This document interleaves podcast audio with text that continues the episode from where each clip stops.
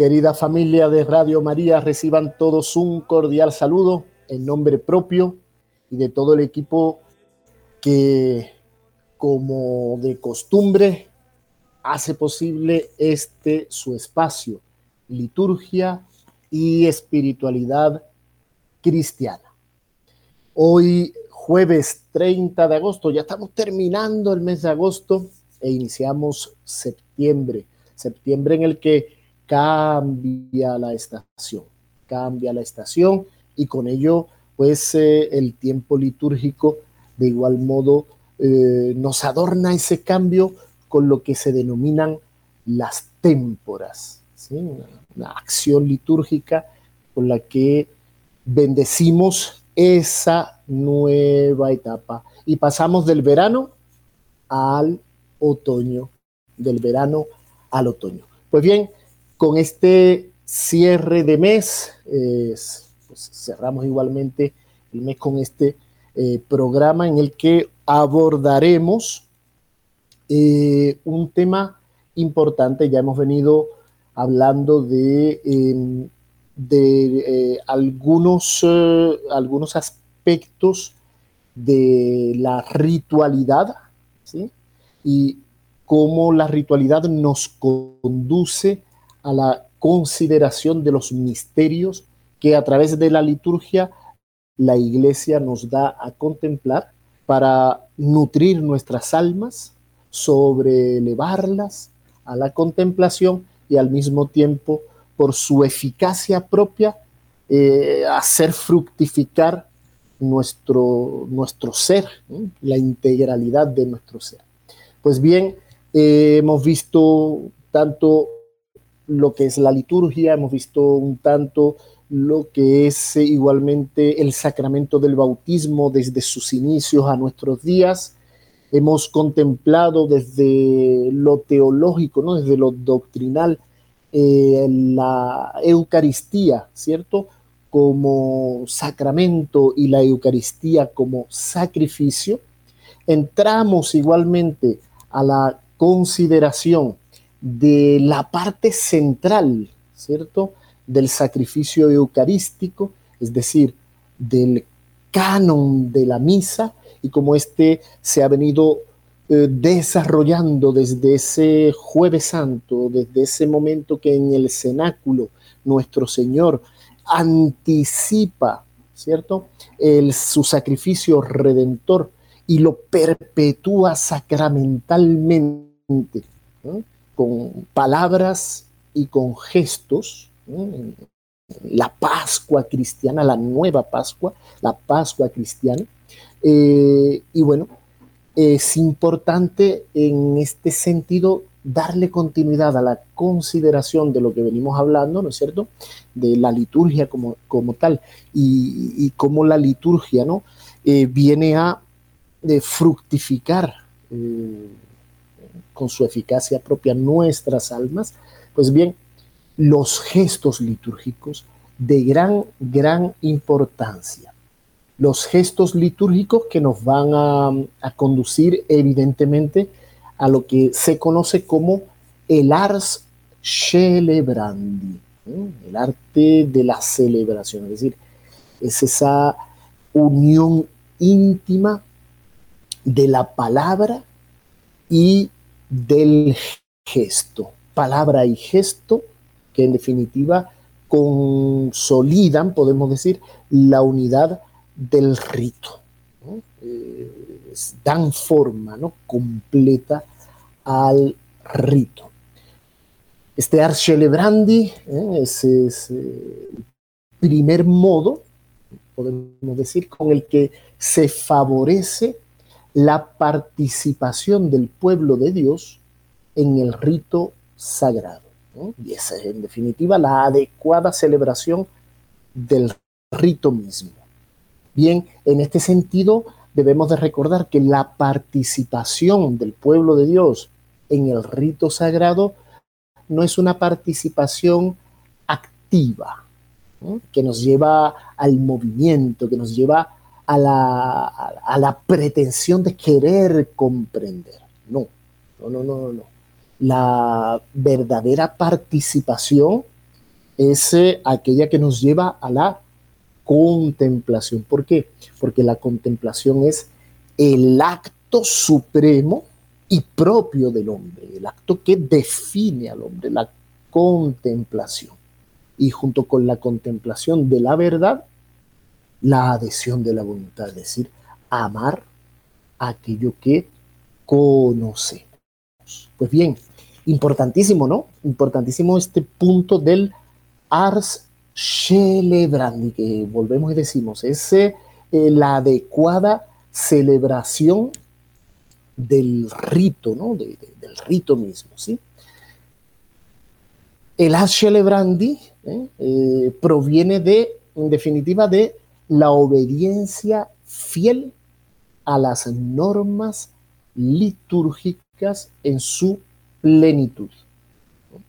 La obediencia fiel de aquel que celebra a aquello que la iglesia eh, propone, ¿no? Y, y, dice, esto se ha de hacer. Y no porque la iglesia los quiera de tal o cual modo, sino porque no podemos olvidar la liturgia entra dentro del derecho divino, del derecho de Dios. Nosotros como tal no tenemos absolutamente nada que aportar de nosotros mismos. Eh, valga, valga ese punto y esa distinción. Pues bien, eh, el Arche Lebrandi va a tener, digamos, cuatro elementos que son fundamentales. Primero, la, eh, la, consideración, ¿no es cierto?, de quién es eh, el liturgo por excelencia. El liturgo por excelencia es Cristo. La liturgia es la acción misma de Cristo. Acción que es, digamos, transferida, delegada a la iglesia la iglesia que fue constituida en los apóstoles. Y los sucesores de los apóstoles son los obispos. Por tanto, el liturgo por excelencia es el obispo. Bien que el pueblo de Dios participa, ¿cierto? Participa eh, eh, en la liturgia de la iglesia, evidentemente. Eh, pero el liturgo por excelencia es el obispo. Un segundo punto a considerar para tener un tantico más de claridad eh, acerca de esto que decimos eh, el arche lebrandi es el respeto que debemos eh, de tener para con los libros litúrgicos. Recordemos que la acción litúrgica se comprende en cuatro libros concretos. Los recordamos, ya lo hemos hablado, pero los recordamos que son el pontifical, son los textos propios del obispo, el misal, que es eh, los, eh, textos y las acciones propias, eh, el, compendio de ritos que va dirigido a la celebración de la Santa Misa, el breviario y el ritual. Esos son los cuatro libros líticos. Pues bien, eh, quien celebra debe de ser extremadamente delicado y respetuoso para con lo que en los libros litúrgicos se nos pide. Y se nos pide hacer. Y se nos pide hacer de un modo concreto. Para eso están las rúbricas, es decir, indicaciones para que celebremos adecuadamente. Esto nos va a llevar evidentemente a partir de esos signos concretos, de esos gestos concretos, eh, esos gestos y signos concretos nos van a eh, facilitar, nos van a, ayudar no solo a considerar, vuelvo y repito, el misterio que estamos celebrando, sino al mismo tiempo harán igualmente eh, fructificar en nosotros mm, los frutos que por su eficacia concreta, en particular en, tanto en los sacramentos como en los sacramentales, la eficacia concreta que de ellos eh, deriva, ¿no? Por tanto, el respeto a los libros litúrgicos. Segundo punto. Un tercer elemento fundamental, el arte. ¿sí? El arte, eh, digamos, pictográfico, el arte en general, eh, en particular el arte arquitectónico, ¿no? el espacio en el que celebramos, eh, el arte pictórico, ¿no? la, escultura igualmente, y la música. Perdón. Por tanto, el arte, el arte nos facilita eh, vuelvo y repito, pues eh, eh, esa no comprensión, pero ese poder saltar, ¿no? Ese, es ese trampolín que la naturaleza humana requiere de suyo para poder trascender, para poder trascender. los sentidos requieren de tocar, de oler, de ver, de oír, etcétera, para poder conceptualizar posteriormente. ¿no? no, llegamos eh, eh, en nuestro modo de conocer, en definitiva, ¿eh? no llegamos al conocimiento por iluminación o por, ¿sí? o por infusión, no, no, no, el orden normal del conocimiento en el hombre pasa por los sentidos. Por tanto, el arte es fundamental. Ya no solo para que nosotros podamos conocer, sino para ilustrar, para adornar adecuadamente lo más sagrado.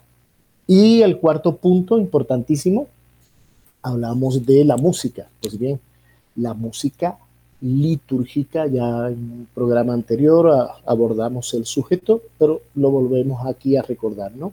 Importante hacer esa distinción entre música sacra y música litúrgica. Y de ahí en adelante, si un DJ se pone ante un millón y medio de jóvenes, hacerlos oh, votar y saltar en cualquier encuentro, pues habrá quienes estén de acuerdo y habrá quienes estén menos de acuerdo. Pero eso no es ni música sacra ni música litúrgica. La música litúrgica es aquella que expresa eh, los, aquello que está escrito en los textos litúrgicos. Y la música sacra es aquella que se compone ya para eh, expresar algún misterio, ya para eh, ser ejecutada ¿sí?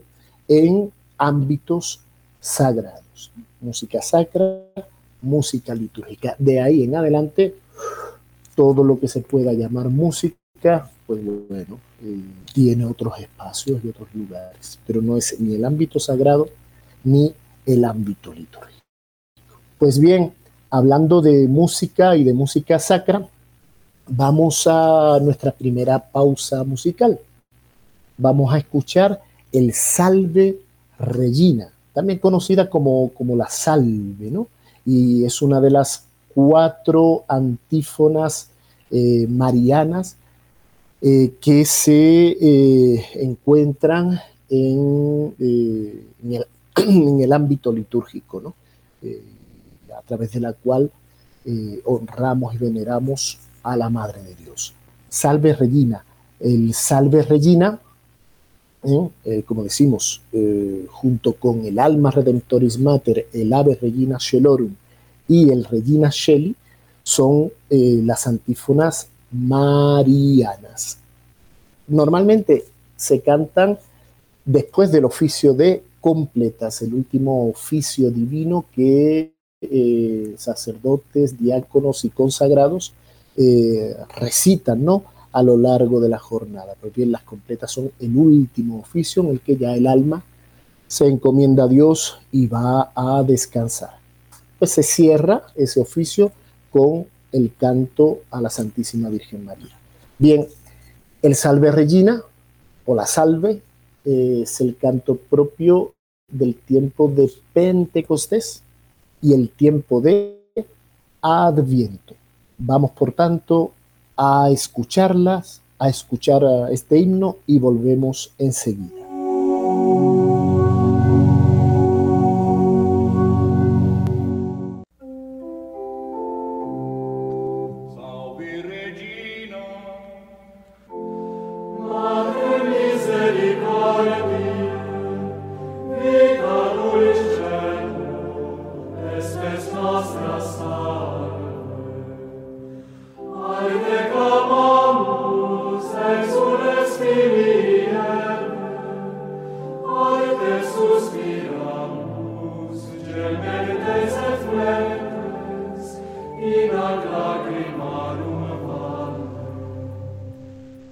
Salve Regina Mater Misericordiae, salve Regina, Madre de Misericordia. Bueno, damos continuidad, por tanto, a la temática del día de hoy y como decíamos, vamos a hablar eh, acerca de los gestos litúrgicos, los gestos litúrgicos que lo abordaremos en dos, tres programas eh, sucesivos. Pues bien, como decíamos, ¿no? Eh, el ser humano posee dos tipos de lenguaje, ¿no? fundamentalmente, la palabra y el gesto. Y este el gesto lo debemos entender en un sentido más amplio, es decir, más allá de, la simple postura del cuerpo. El primer eh, gesto, sobre todo en el ámbito litúrgico, se dirige a los oídos, dirá San Pablo. La fe llega por el oído. Y el segundo, a los ojos, a la mirada. Mm, ya no solo a la mirada eh, sensitiva, sino a la mirada interior. Mm. Y con la unión de uno y de otro, se llega a expresar perfectamente el pensamiento. Concibo, medito, contemplo, para ello requiero el oído, para ello requiero la mirada. Pues bien, es lógico que la iglesia pues haya llevado a la liturgia, junto con las fórmulas, también el expresivo movimiento del cuerpo humano. Ahí es donde entra la categoría de gestos litúrgicos estos gestos litúrgicos están unidos con ciertas y determinadas formas rituales. Se puede decir eh, eh, que serían como eh, la expresión mímica con natural de los mismos. Por ejemplo, el extender las manos. Cuando uno extiende las manos, está pidiendo alguna cosa el postrarse en tierra, cuando uno se postra en tierra, es para adorar. Bien, hay otros gestos, sin embargo, que tienen su origen en la necesidad de poner en relieve la importancia de un texto litúrgico preexistente. Por ejemplo, eh, cuando el sacerdote toma el cáliz, dice, se et hunc preclarum calicem in manus, ¿eh? en las manos, y toma este cáliz precioso en sus manos. O cuando bendice eh, el pan y el vino con ya ofrecido con eh, la señal de la cruz. Entonces, bueno, pues aquí se une la palabra al gesto y bueno, en este caso el gesto a la palabra. En sentido inverso, muchas veces encontramos que hay un gesto litúrgico que al inicio estaba como gesto y no iba unido a ninguna palabra. Posteriormente se une la palabra al gesto. Por ejemplo, eh, cuando el sacerdote ingresa al altar al inicio de la misa, besa el, eh, el ara, besa el altar. En un primer momento simplemente se llegaba y se besaba. Actualmente exactamente igual el sacerdote llega y besa el altar sin decir nada, pero en el vetus sordo, y esto comienza ya desde el siglo XI, se le se le añade, ¿no? Podemos decir, esta, eh, una, una, oración a este gesto, ¿no? El llegar al altar y besarlo, ¿no? Eh, y eso oramos te domine per merita santorum tuorum quorum reliquiae sunt et omnium sanctorum, es decir, el sacerdote se refiere con ese gesto de inclinarse y besar al altar, eh, se refiere a, a, la reverencia ¿no? que, que, uno tiene hacia el altar, que es en definitiva Cristo mismo, y cuando lleva a cabo la acción de besar al altar, se refiere a las reliquias que en el altar debe haber. Y ese es el ara, ¿no? ya lo veremos más adelante, el ara, ¿no? En el altar, no, el altar no es una mesa, ahí cualquiera, no. El altar es eh, el lugar donde se encuentran las reliquias, principalmente de mártires o de santos, pero reliquias, eh, y sobre las cuales se celebra eh, el sacrificio de la cruz. Por tanto, este gesto, por ejemplo, al inicio no tenía una oración que lo ilustraba. Es a partir del siglo XI donde se ilustra con esta oración que acabamos de, recitar en parte, eh, se ilustra esta acción. Actualmente, después de la reforma del Vaticano II, eh, no creo que se llega al altar y se besa sin más. Pues bien, eh, aquí vamos viendo la importancia del gesto y de la palabra. Gesto y palabra. Oído y vista. Importante, ¿no? Gesto, vista, palabra, oído. Fides ex auditu. La fe llega por el oído.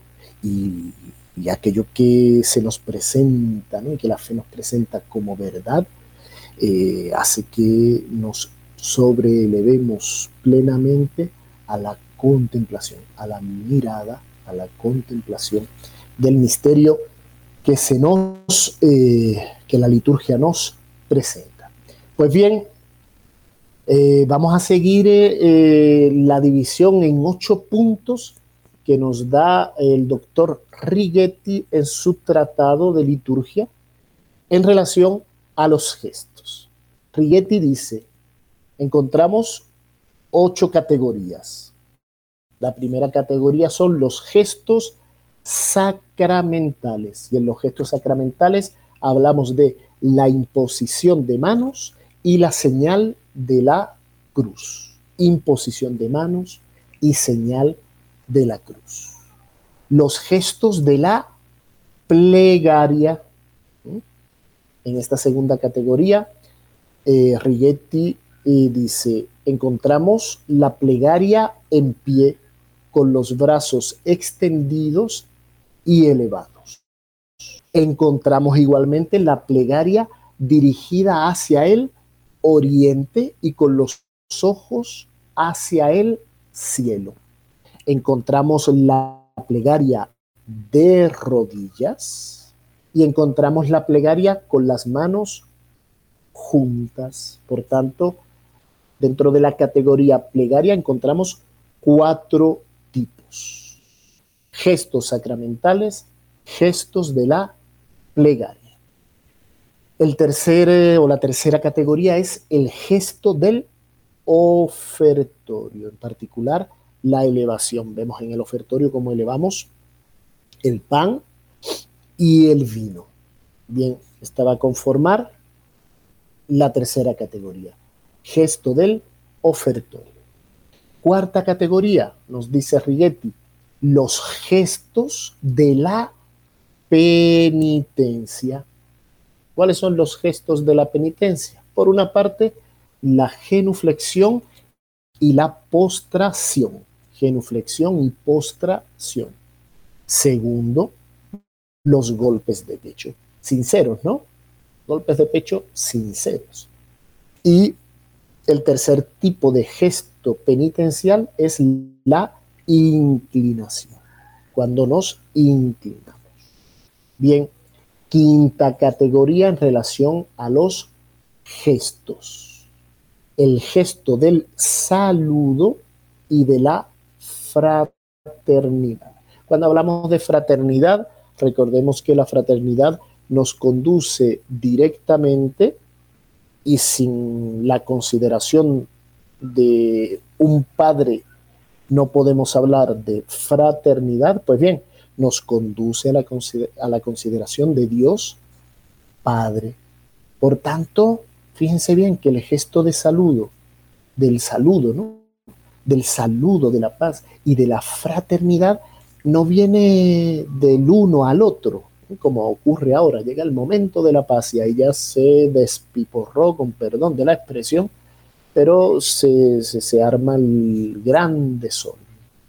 El uno al uno, el otro al otro. No, el gesto del saludo y de la fraternidad, y porque la fraternidad nos lleva a la consideración de un solo Dios, de un solo Padre, ¿cierto? De un Dios Padre, pues bien, no viene del uno al otro, sino que viene del altar. Y aquí encontramos el beso litúrgico. Esto se perdió completamente. ¿eh? Se, volvió horizontal la liturgia y por tanto esa consideración de fraternidad en referencia a un Dios uno, único y a un Dios que es Padre, se, se perdió un tantico. Bien, el beso litúrgico. Sexta categoría, los gestos de reverencia. Aquí encontramos la inclinación nuevamente, la genuflexión, la insensación y las luces. Cuando hablamos de las luces ya no es este juego de luces modernas eh, que en el GMG fueron bastante sobreabundantes, no, no, sino las luces, aquello que eh, eh, dentro del ámbito litúrgico y del ámbito sagrado se refiere a Dios, ¿no? La iluminación del, del templo, la iluminación del altar, etcétera, las luces. Aquí una pequeña rúbrica que eh, se utilizaba para el obispo y luego fue extendida para eh, por privilegio a todos los países hispanos, ¿no? Que era la palmatoria. Cuando el obispo celebraba y llegaba, y llegaba el momento de la epíclesis, en el momento en el que se ora sobre las, eh, oblatas, ¿no? sobre el pan y el vino ya ofrecidos, para introducir el momento de la consagración, se tomaba una velita pequeña y se ponía justo al ladito del cáliz y de la hostia, al ladito del corporal. Ahí se ponía. Y cuando se iba a dar la comunión, se llevaba la patena y la luz. ¿sí? Cuando el Santísimo, cuando el sacerdote salía con el Santísimo igualmente, sonaba la campana eh, para llevarlo a algún enfermo, ¿no? Sonaba la campana y se llevaba la lámpara encendida, las luces, ¿no? Sexta categoría. Séptima categoría, los gestos de comodidad. Bien, pues el, el, estar sentado, pero no estar sentado de cualquier manera, sino dignamente. El lavatorio de las manos, el ayudar al celebrante, en el servicio, por ejemplo, del altar o de, la acción litúrgica en general, ¿no? Pero se ve con mayor particularidad en el servicio de los, eh, de los acólitos y en la antigua liturgia del subdiácono, ¿no? En el altar para ayudar al celebrante a la digna celebración de los sacramentos. El dar y el recibir igualmente, ¿no? El dar y el recibir esos son los que Rigetti llama los gestos de la comodidad. Séptima categoría. Y la octava categoría, las procesiones. Por ejemplo, ahora en el momento de témporas, se sale en procesión recitando el oficio de témporas y se bendice, se bendicen los campos, se bendicen los lugares, ¿no? Tiempo de témporas, muy bonito. Pues bien, las procesiones. Ocho grandes categorías que nos refieren a los gestos, a los gestos. Lo recordamos y cerramos este segundo bloque de nuestro programa. Gestos sacramentales, gestos de la plegaria, gesto del ofertorio, gestos de la penitencia, gesto del saludo, gestos de reverencia, gestos de la comodidad y las procesiones. Pues muy bien, vamos a una segunda pausa musical. Si antes eh, escuchábamos el Salve Regina, como decíamos, una de las cuatro antífonas eh, dirigidas a la Santísima Virgen en el marco de la liturgia y en particular al final del último oficio, ¿no? del oficio de completas, vamos con la segunda antífona mayor, el alma redemptoris mater, alma redemptoris mater que se canta desde el tiempo de Navidad, desde las vísperas de Navidad hasta el 2 de febrero, la presentación de Jesús en el templo. Salve Regina, tiempo de Adviento, el Alma Redentoris Mater, tiempo de Navidad hasta el 2 de febrero, fiesta de la presentación de Jesús en el templo y de la purificación de la Santísima Virgen María, fiesta más conocida como la fiesta de la Candelaria. Pues bien, vamos a escuchar esta segunda antífona y volvemos con nuestra tercera parte del programa en la que eh, pueden dirigir las eh, preguntas que ustedes eh, deseen y las iremos respondiendo siempre con la ayuda de nuestro querido amigo Camilo, que es el que me las envía. Por tanto, vamos a escuchar el alma redentoris.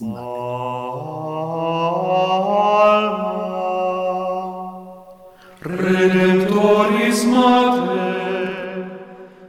che per via celi morta manes, et stella maris, succurre cadenti, surgere qui curat populo, tuque genuisti, natura mirante, tuum sanctum genitore, prius ac posterius, Gabrielis amore, sumen siludare, peccatorum miser. Alma redemptoris mater, que per via scelli porta manes, stella maris, succurre cadenti, augusta Madre del Redentor, que siempre permaneces, puerta del cielo y estrella del mal, del mar, perdón, y estrella del mar, socorre a tu pueblo que cae. Alma Redentoris Mater.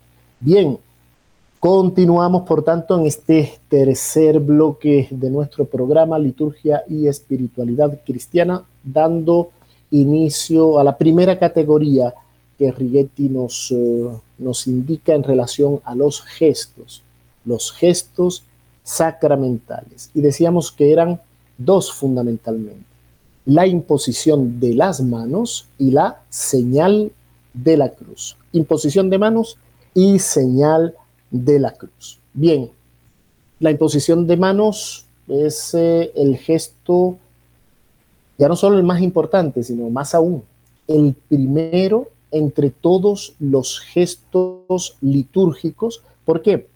Porque está directamente tomado de la dignidad sacramental, la imposición de las manos. Este entra eh, como elementos esenciales en la colación de la confirmación y del orden sacerdotal, es decir, cuando el obispo va a confirmar, va a conferir el sacramento, la colación de la confirmación, la, cuando confiere el sacramento, impone sus manos. E igualmente en el momento de la ordenación sacerdotal, el obispo impone sus manos y luego hay un gesto muy bonito porque todos los sacerdotes presentes en la ordenación eh, vienen frente a los ordinandos que se encuentran de rodillas y van imponiéndoles uno a uno las manos sobre su cabeza y luego quedan alrededor del obispo durante un momento con las manos elevadas. La imposición de las manos. De igualmente, igualmente vemos eh, este, eh, esta, esta, característica ¿no? que, que, hace de la imposición de manos eh, un acto, el acto supremo, el acto prioritario, el más importante de los gestos, digamos, lo vemos en los hechos de los apóstoles, porque vemos ahí cómo los apóstoles invocaban al Espíritu Santo sobre los eh, nuevos bautizados, etcétera, o sobre los que se consagraban ¿no? como ministros eh, del culto, pues imponían las manos sobre ellos, imponían las manos sobre ellos. Pues bien, en la liturgia de la iglesia antigua, igualmente se, utilizaba el rito, eh, este, este rito, ¿no? este gesto, en todos los demás sacramentos. Estaba presente y entraba en la preparación de los eh, catecúmenos para el bautismo.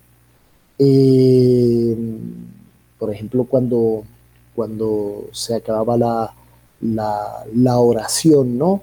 Eh, una de las tradiciones, cuando el, que instruía a los catecúmenos imponía sus manos sobre ellos, terminada ya la, digamos, el, tiempo de instrucción, eh, imponía las manos sobre ellos y los despedía. Lo vemos igualmente en la confirmación, en la absolución de los pecadores, ¿no? Y, en la reconciliación de los penitentes, ¿no? Es importante y lo vemos a día de hoy, ¿no? La confirmación, ya lo hemos dicho antes, y cuando el sacerdote en la confesión eh, va a dar la absolución. En el orden sacerdotal y bueno, como decíamos, lo vemos en otros, otros muchos ritos eh, extrasacramentales, como por ejemplo en, los exorcismos, eh, en el momento de bendecir, bendecir los alimentos, ¿cierto? No son, esto no son sacramentos, son sacramentales. Cuando digo extrasacramentales, eh, aquí pues aclaro, no me refiero a los, eh, eh, a los sacramentos, es decir, sino a los sacramentales, ¿sí?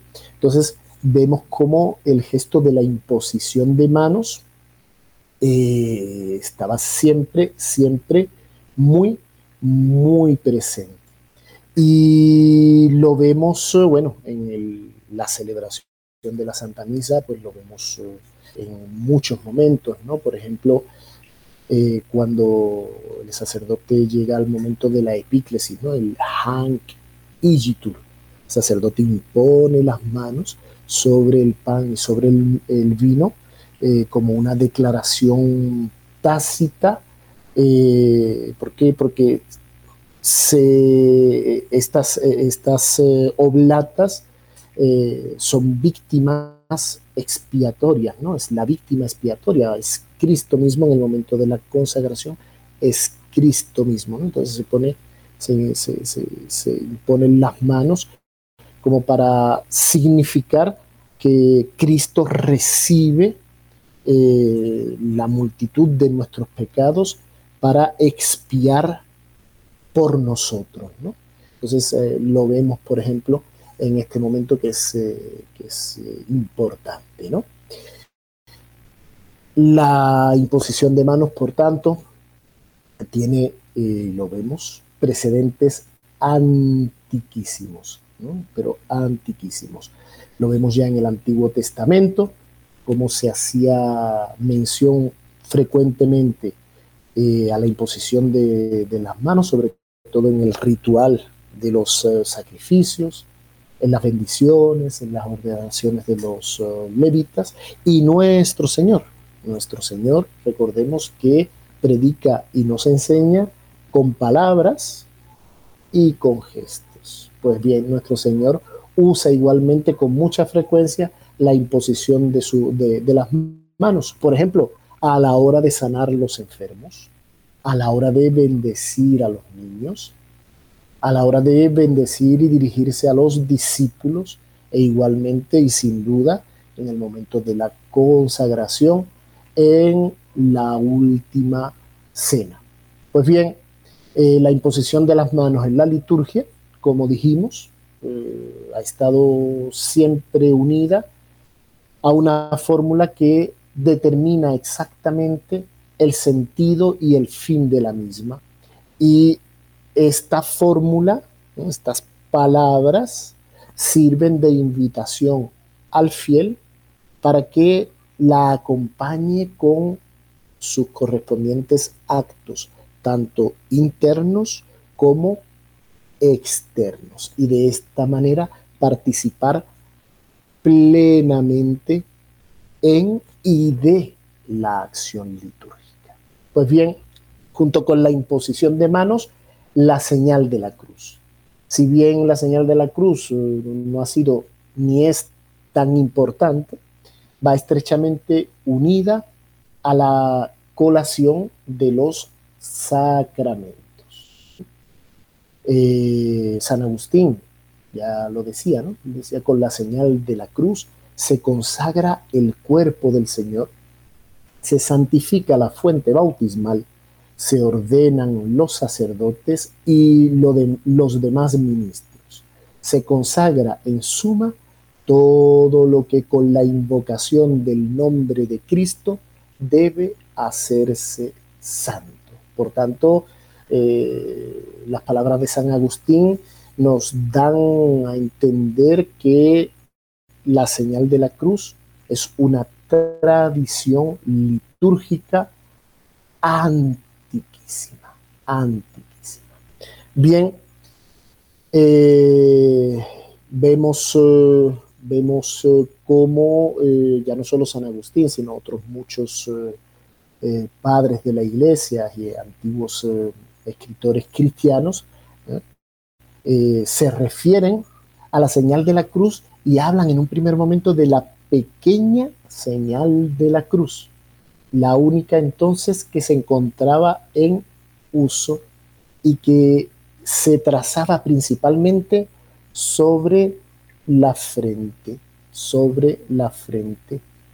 Posteriormente se signa el pecho y eh, este gesto, según los especialistas, inicia en la iglesia oriental, en los primeros eh, momentos del cristianismo, en la iglesia oriental. Y de ahí progresivamente pasa a las Galias y al ritual romano, particularmente en el momento del bautismo. Y hoy día vemos en el bautismo como el sacerdote traza una pequeña señal de la cruz en la frente y en el pecho del bautizando.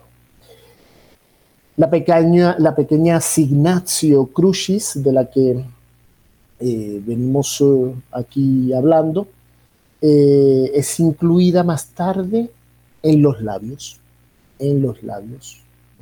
De ahí que se, tengamos nosotros la distinción actualmente, actualmente entre santiguarse y signarse. Santiguarse y signarse. Igualmente, persignar, persignarse. Santiguarse es trazar la señal de la cruz en el cuerpo, ¿no? Cabeza, cintura, hombros. Mientras que eh, esta es santiguarse, ¿cierto? Y signarse es esta señal, pequeña señal de la cruz, primero en la frente, luego en los labios y luego en el pecho. Y posteriormente persignarse, que es la unión de ambas. El signarse, frente, labios, pecho y posteriormente frente, cintura y Y hombros. Bien, en Oriente, después de la herejía monofisita, la herejía monofisita, fíjense cómo el, gesto de signarse y cómo debemos eh, eh, signarnos eh, tiene también su razón de ser, ¿no?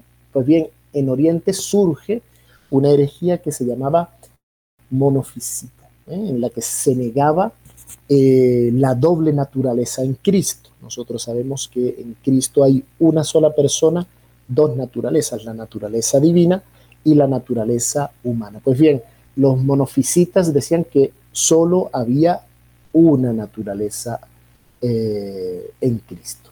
Pues bien, eh, entonces se introduce en el siglo VI, siglos después de la herejía monofisita, la costumbre de hacer la señal de la cruz con dos dedos, el pulgar y el índice, las dos naturalezas, el pulgar y el índice. Posteriormente, con los tres dedos abiertos, pulgar, índice y dedo medio, la Trinidad. Y los otros dos dedos, decíamos, cerrados, ¿no? Pues bien, la Trinidad. Esta costumbre que nace en el Oriente y que encuentra su origen para responder de manera gestual a la herejía monofisita, interesante, ¿no? Pasa luego al occidente. Y posteriormente en el occidente se, inicia la costumbre de eh, signarse y santiguarse y persignarse ya con la mano abierta, como muchos lo hacemos a día de hoy. Pues bien, esta costumbre de la mano abierta data aproximadamente del siglo XIII, y decimos del siglo XIII porque los griegos echaban en cara ya en este momento a los cristianos de la iglesia occidental, a los católicos occidentales de la iglesia latina, eh, el, echarse la señal de la cruz o echarse la bendición, como decimos, ¿no es cierto? Con la mano abierta en vez de hacerlo o con los dos dedos cerrados o con los tres dedos cerrados. Vuelvo y repito, pulgar, índice y dedo medio, es decir, eh, si no me equivoco, es el dedo corazón, los tres dedos cerrados. Bien, el signo grande de la cruz, hemos hablado de, la, de la del pequeño, de la pequeña señal de la cruz, pues bien, el gran signo de la cruz, el signo grande, eh, se traza, va desde la cabeza a la cintura y luego del hombro izquierdo al hombro derecho, del hombro izquierdo al hombro derecho. ¿Cuáles eran las palabras que acompañaban tanto a la signatio, a la pequeña señal de la cruz, como a la gran señal de la cruz? Pues bien, la signatio crucis iba generalmente acompañada de una fórmula y era aquella fórmula antiquísima que se hacía sobre la frente del catecúmeno y que llevaba consigo la invocación trinitaria en el nombre del Padre, y del Hijo y del Espíritu Santo. Invocación trinitaria. Los griegos, pues bueno, utilizaban otras eh, fórmulas, ¿no? Por ejemplo, Sanctus Deus, Sanctus Fortis, Sanctus Immortalis, Miserere Nobis. Eh, Dios Santo, Dios fuerte, Dios inmortal, ten misericordia de nosotros. Pues bien, en la iglesia latina eh, tanto la, como en la, en la griega, tanto la fórmula trinitaria y en la griega particularmente esta última, en la que se refiere dando una serie de atributos a Dios, Dios santo, Dios fuerte, Dios inmortal, pues bueno, hay otras eh, fórmulas ¿no? que conocemos hoy día, ¿no? Nuestro auxilio está en el nombre del Señor, ¿no? el Deus in aditorium meum intende, ¿no? Dios acude a mi llamado, ¿no? Eh, y bueno, eh, ahí como vemos, la palabra y el gesto se unen para significar una acción concreta que nos hace trascender de lo tangible, concreto y en el aquí y el ahora presente a las realidades sobrenaturales. Concluimos, por tanto, eh, dando algunos aspectos de lo que es la señal de la cruz, eh, para que también tengamos muy presente la importancia de hacerla y hacerla adecuadamente. La señal de la cruz eh, toma, por tanto, otros muchos significados. Dirá Righetti, uno de los significados es el sello, el signum crucis, el sello de Cristo es una profesión de fe en Cristo, de, que, de quien nunca debemos avergonzarnos, ¿no? Eh, igualmente, ¿no? Por lo tanto, es, nos signamos y al mismo tiempo profesamos eh, la fe en Cristo. Afirmamos igualmente con la señal de la cruz el soberano poder de Cristo contra los malos espíritus, ¿no? Es importante. Y de hecho, en los momentos de exorcismo se utilizan muy y muchas eh, veces la señal de la cruz, ¿sí? Porque el demonio huye, huye de la cruz, que es eh, lignum crucis, ¿no? Es el, lugar de nuestra, de nuestra redención, donde Cristo eh, lleva a cabo su sacrificio redentor, ¿no? Pues bien, la señal de la cruz, además, es una invocación de la gracia de Dios sobre nosotros, sobre nosotros, en la que imploramos eficazmente la merced de, la merced de Dios para concedernos los méritos infinitos de la cruz de Cristo. La señal de la cruz, dirá Rigetti, es una bendición de cosas o de personas mediante la que se les consagra a Dios. Es un acto igualmente de consagración.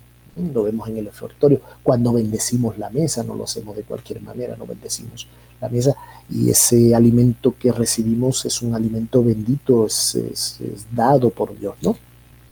Y de igual manera, y por último, nos dice Rigetti, la señal de la cruz es una señal, valga la redundancia, demostrativa para designar personas o cosas. ¿eh? Eh, lo vemos igualmente en la celebración de la misa. ¿no? El sacerdote traza la señal de la cruz eh, repetidas veces sobre el, el pan y el vino durante el momento del ofertorio y posteriormente sobre eh, las especies eucarísticas, ¿no? Por tanto, es una señal demostrativa que nos indica que eh, aquello, por ejemplo, en el caso de la Santa Misa, después de la consagración, ya no es pan y no, no es vino, sino que nos indica reverentemente que quien está ahí es Cristo mismo. Bien, esta es la primera categoría de las ocho que hemos citado, de los ocho gestos sacramentales, ¿eh? los gestos sacramentales de la imposición de la mano, de las manos y de la señal de la cruz. Primera categoría a nivel de gestos, que son los gestos sacramentales. Para el próximo programa veremos los gestos de la plegaria los gestos del ofertorio y los gestos de la penitencia. Yo quedo muy atento a cualquier pregunta, cualquier inquietud. Pueden dirigirse a través del Facebook, a través del YouTube o a través de Radio María, que sin duda nuestro amigo Camilo nos facilitará las preguntas para que sean diligentemente respondidas. Entre tanto, les deseo una feliz jornada y me despido enviándoles un cordial saludo y mi bendición. Bendición de Dios Todopoderoso, Padre, Hijo y Espíritu Santo, descienda sobre vosotros, sobre vuestras familias y os acompañe siempre. Amén. Dios los guarde y bendiga.